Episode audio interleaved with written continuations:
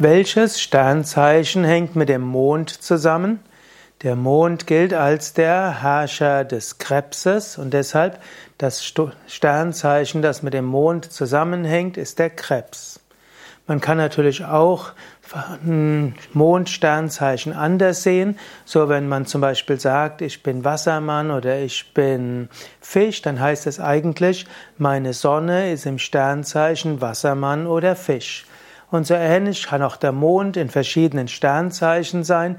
Und es gibt bestimmte astrologische ja, Systeme, die dem Mondzeichen eine größere Bedeutung beimessen als dem Sonnenzeichen.